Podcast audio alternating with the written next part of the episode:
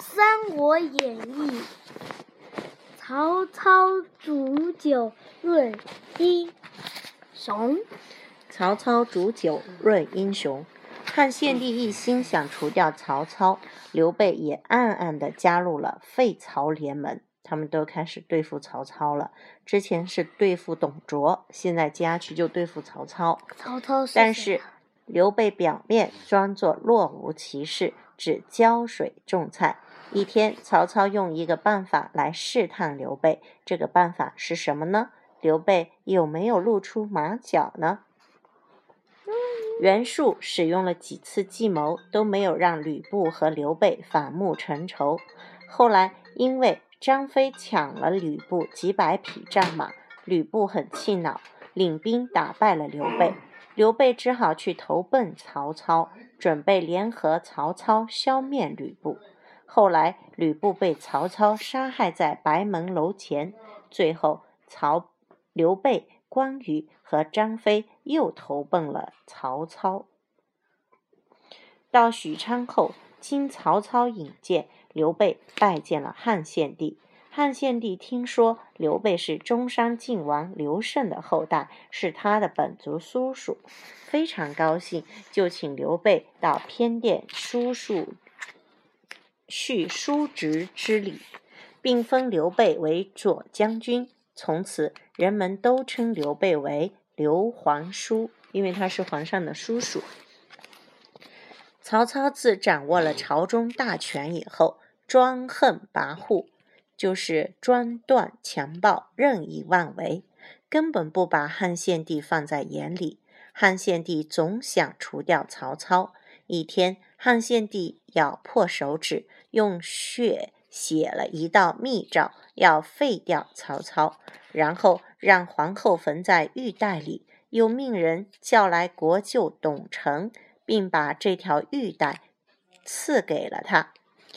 董承回到家，发现了密诏，就先后秘密联系了西凉太守马腾、刘备和朝中几位大臣，他们分别在一块白卷上写上自己的名字，结成同盟，决定等待时机铲除曹操。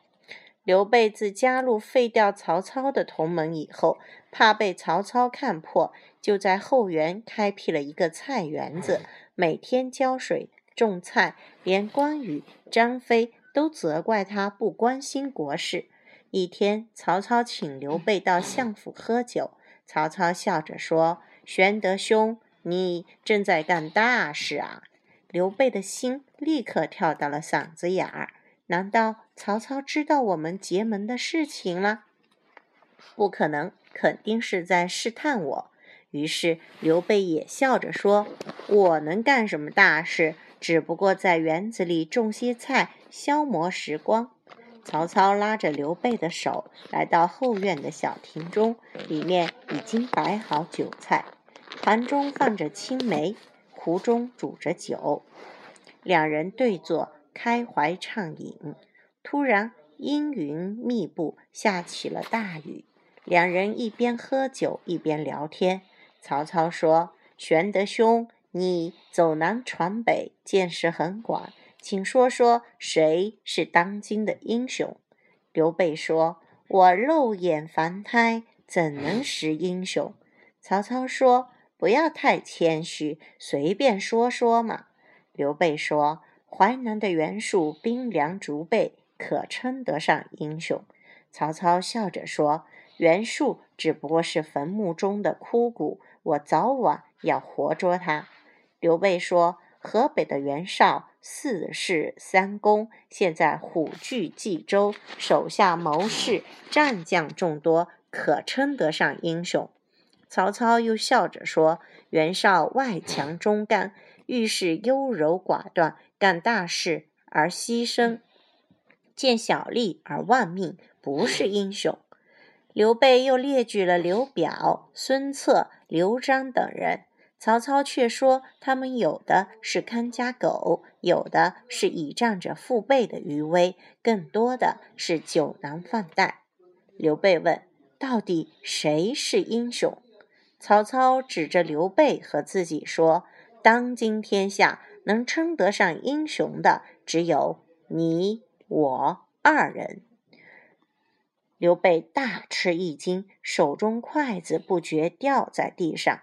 恰好此时天上一声雷响，刘备赶紧镇静下来，拾起筷子说：“这个雷太响了。”曹操心里暗笑：“这个胆小鬼不会有什么雄心大志。”酒席散后，刘备回来，把事情经过告诉了关羽。张飞三人都认为许昌不是久留之地。第二天，曹操又请刘备喝酒，刘备趁机要求带兵去讨伐袁绍，这正合曹操之意。曹操奏明天子，就命令刘备带着五万人马启程。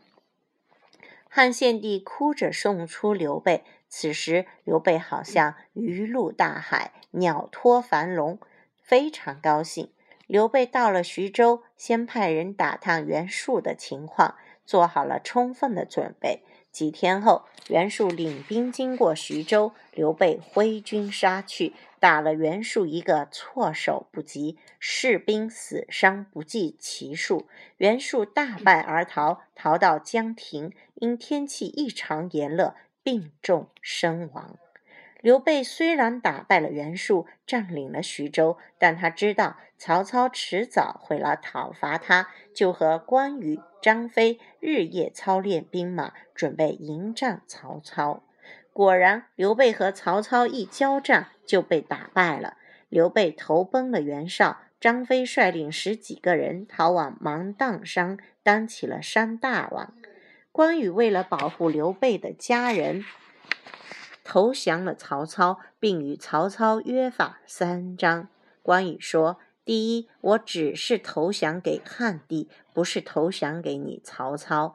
第二，给两位嫂嫂发皇叔的俸禄上养，要给他发钱。第三，一旦我知道皇叔，也就是刘备的去向，不管千里万里，我都要走。”曹操都答应了，并设宴款待。之后。曹操和袁绍将交战，曹操派出关羽杀了袁绍的两位大将文丑和颜良。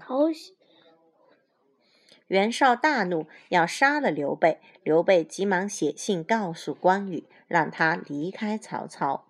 表面上，曹操煮酒论英雄，实际上是探听虚实、奸诈多疑的曹操。此举绝非多疑，只是机智的刘备没有露出马脚。战场上的真假虚实难以捉摸，只能靠自己的智慧和经验以及实际情况去判断。OK，let's say goodbye。啊，再读一。